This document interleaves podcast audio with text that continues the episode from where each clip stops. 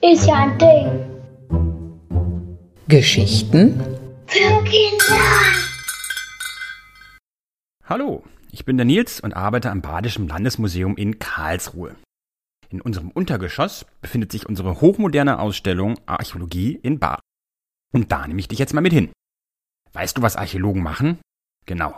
Sie erforschen, wie die Menschen in der Vergangenheit gelebt haben. Das tun sie, indem sie Gegenstände, die uns diese Menschen hinterlassen haben, ausgraben. Eines der spannendsten und auch wichtigsten Objekte dieser Ausstellung ist dieser Knochen. Jetzt denkst du dir wahrscheinlich, na toll, ausgerechnet einen ollen Knochen zeigt uns der Nils. Aber das ist ein ganz besonderer Knochen. Er wurde beim Petersfels bei Engen gefunden, also nördlich des Bodensees. Rentierjäger haben dort in einer Höhle zeitweise in der Altsteinzeit gelebt. Immer im Herbst kamen sie hierhin, um Jagd auf die vorbeiziehenden Rentiere zu machen. Wusstest du, dass die Menschen nicht immer in Häusern gelebt haben? Es gab eine Zeit, in der sie umherziehende Jäger und Sammler waren. Da haben sie in Zelten oder in Höhlen gewohnt. Dieser sogenannte Lochstab von Engen wurde aus Rentiergeweih gefertigt. Kennst du Rentiere? Die sehen ein bisschen wie Rehe aus. Er ist länglich, rund und an einem Ende verdickt. An diesem dicken Ende befindet sich das namensgebende Loch. Wofür hat man wohl so einen solchen Lochstab damals verwendet? Darüber sind sich die Forscher bis heute uneinig. Die einen sagen, es handle sich um einen Kommandostab für den Chefjäger, andere meinen, es sei ein Werkzeug, mit dem man Speere gerade machen konnte. Wieder andere behaupten, man konnte damit Speere schleudern. Wahrscheinlich gibt es so viele Vermutungen, wie es Wissenschaftler gibt. Aber die Funktion des Stabes ist auch nicht das Wichtige an diesem Objekt. Vielleicht kannst du das jetzt nicht so genau auf dem Foto sehen, also beschreibe ich es dir. Die Oberfläche des Stabs wurde geglättet und mit Ritzlinien verziert. Die zeigen zwei hintereinander laufende Rentiere und das sogar sehr naturgetreu. Der Künstler kannte sein Objekt also sehr gut durch Beobachtung. Ist ja auch klar. Ein Rentierjäger ritzt Rentiere auf einen Rentierknochen. Naja, vielleicht hat es auch nicht selber reingeritzt und jemand anders hat es für ihn gemacht.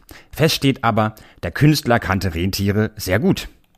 Aber die spannende Geschichte unseres Lochstabes ist hier noch nicht vorbei. Nein, nein, sie fängt gerade erst an. Für uns heutige Menschen sind Bilder etwas ganz Normales, oder? Damals war das jedoch ganz anders. Etwa um 70.000 vor Christus passierte etwas mit dem menschlichen Gehirn. Forscher nennen das die kognitive Revolution. Klingt kompliziert, ist es aber nicht. Vor dieser kognitiven Revolution haben Archäologen keine Malereien, Zeichnungen, Ritzungen oder figürliche Darstellungen gefunden. Danach aber schon. Also muss beim Menschen um 70.000 vor Christus etwas passiert sein. Wahrscheinlich war es vor allem die Erfindung der komplexen Sprache. Der Mensch fing an zu malen und er hat so die Kunst erfunden. Er fing an, Schmuck herzustellen. Viele Forscher gehen davon aus, dass dies die Geburtsstunde der menschlichen Kultur war. Genau in dieser Zeit erfand der Mensch Religion, Mythen, Legenden und Werte. Durch die Erfindung des abstrakten Denkens sind auch erstmals soziale Strukturen entstanden. So konnte jemand sagen, ich bin Uck, dein Häuptling, du musst tun, was ich sage. Außerdem musst du mir jeden Monat ein Huhn geben. Und jemand anders konnte sagen, es stimmt, was Uck sagt, die Götter haben ihn erwählt. Sie haben es mir gesagt, denn ich bin Ak, euer Hohepriester. Ihr müsst tun, was ich sage, und ihr müsst mir jeden Monat ein Huhn geben.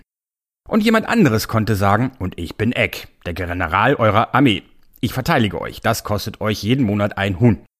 So hat der Mensch ganz nebenbei schon damals die Steuern erfunden. Okay, das war jetzt vielleicht ein bisschen übertrieben, aber so ähnlich könnte es damals gewesen sein. Die kognitive Revolution war Grundlage, um eine Gesellschaft zu binden. Findest du es nicht auch aufregend, wie viel spannende Geschichte man aus einem alten Knochen holen kann? Das nächste Mal zeige ich dir einen anderen Gegenstand aus einer anderen Epoche. Da kannst du dich schon mal drauf freuen. Bis dahin, tschüss.